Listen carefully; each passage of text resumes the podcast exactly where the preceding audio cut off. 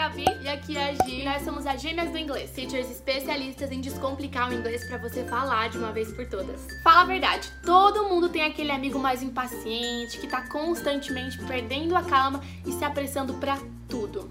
Aliás, pode ser que você seja essa pessoa. Nessas horas é importante saber como se comportar. E olha, dependendo do que você disser, pode ser que você acabe causando mais danos do que ajuda. Saber acabar uma pessoa impaciente ou apressada não é sempre uma tarefa muito fácil. E sabe o que, os americanos fizeram? Eles criaram um monte de expressões que são, no mínimo, engraçadas para falar para alguém esfriar a cabeça. A nossa teoria é que você fala essas expressões e a pessoa dá risada e ela esquece que ela tá impaciente. Só pode ser isso. Você tira o foco, entendeu? Brincadeiras à parte, não tem nada a ver com isso. Quando você quiser falar para alguém ficar calmo em inglês, é claro que você pode falar calm down que é um termo muito popular que literalmente quer dizer acalme-se. Mas por que se restringir a só esse termo se existem tantos outros super usados pelos nativos e muito mais interessantes? Muito bem, tendo dito isso, vamos estudar três expressões idiomáticas do inglês que você pode usar quando quiser mandar alguém se acalmar. Primeira, Hold your horses. Essa expressão é muito antiga e ela se originou no começo do século XIX, mas continua super popular. Nessa época as pessoas andavam muito a cavalo e por isso surgiu esse termo. Hold your horses traduz para segure seus cavalos e literalmente quer dizer mantenha os seus cavalos parados, né? Traz a ideia que a pessoa deve desacelerar, se ela estiver muito apressada, que ela deve esperar um pouquinho mais, ter mais cuidado, ser mais paciente, enfim, pensar mais antes de agir, por exemplo. You're gonna need to hold your horses. I know you're in a hurry, but hold your horses. We're going to leave soon. Então eu sei que você tá apressada, mas se acalma, nós já vamos sair, nós vamos sair em breve. I know you're in a hurry, but hold your horses. We're going to leave soon. Hold your horses, man. Let's talk about this first before we jump to conclusions. E esse sotaque texano aí. Calma aí, cara, nós vamos falar sobre isso antes de tirarmos conclusões. Hold your horses, man. Let's talk about this first before we jump to conclusions. Vocês viram, gente, até estamos encenando aqui. Atrizes. Segunda expressão, take a chill pill.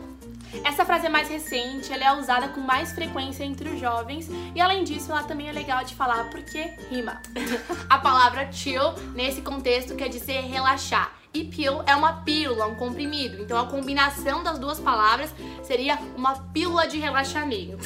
Em outras palavras, um chill pill é um medicamento imaginário tomado quando alguém tá estressadinho, muito ansioso, irritado com algum assunto trivial. Os americanos eles falam para alguém: "Take a chill pill", tá uma pílula de relaxamento, quando eles querem que a pessoa esfrie a cabeça, fique de boa. You take a chill pill.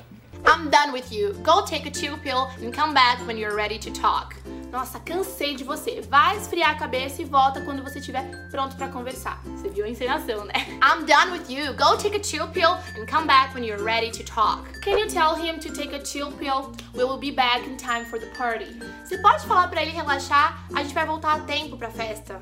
Can you tell him to take a chill pill? We will be back in time for the party. Terceiro jeito, keep your shirt on. Pois é, a expressão keep your shirt on também é bem antiga, mas ela ainda é muito usada nos dias de hoje. E é importante notar que essa frase possui muitas variantes. Pode ser que alguém fale, por exemplo, keep your shirt, your shorts, your pants, your hair on. Porém, todos eles querem dizer a mesma coisa. E daí você deve estar se perguntando, e a origem dessa expressão? Bom, acredita-se que a expressão surgiu porque em tempos muito antigos era comum os homens vestirem perucas e camisas todas engomadas.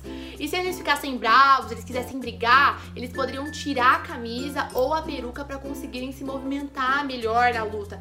Então, se o indivíduo quisesse dizer para alguém não brigar, esfriar a cabeça, ficar de boa, ele usaria essa expressão do tipo, cara, não vai tirar sua camisa, não vai se decompor todo aí. Decompor não. De, de, despir, né? Se decompor, despir. quando a gente morre.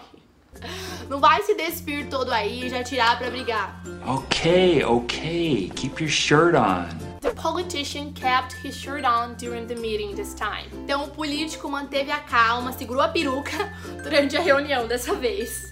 The politician kept his shirt on during the meeting this time. Ai, que susto, achei que era um rato. Putz, eu achei que era um rato ali. Ah. Keep your pants on. Nobody meant to offend you. Se acalma, ninguém quis te ofender. Keep your pants on, nobody meant to offend you. E lembre, o foco dessa dica é expandir o vocabulário e entender melhor a cultura americana. A gente não quer que você apenas aprenda inglês. A gente quer, o nosso desejo é que você também mergulhe profundamente na cultura americana e entenda o que, que passa na cabeça deles e fale um pouquinho mais como eles. E aí, gostou dessa dica? Se você gostou, você já sabe que você tem três lições de casa. A primeira é praticar nos comentários, formulando frases. A segunda é, por favor, gente, dá um like nesse vídeo que ajuda bastante a gente. Leve ele para mais pessoas, mostra que a gente tá fazendo conteúdo relevante. E por fim, a terceira coisa que você tem que fazer é se você não tá inscrito no nosso canal no YouTube, se você não segue a gente no Instagram, você tem que fazer isso, né? Não deixa de seguir o arroba gêmeas do inglês, se inscrever no canal e como a gente disse, hashtag aprende aplica. Aprendeu? Já aplica aqui nos comentários pra gente conseguir ver e a gente se vê no próximo vídeo. See you, bye bye!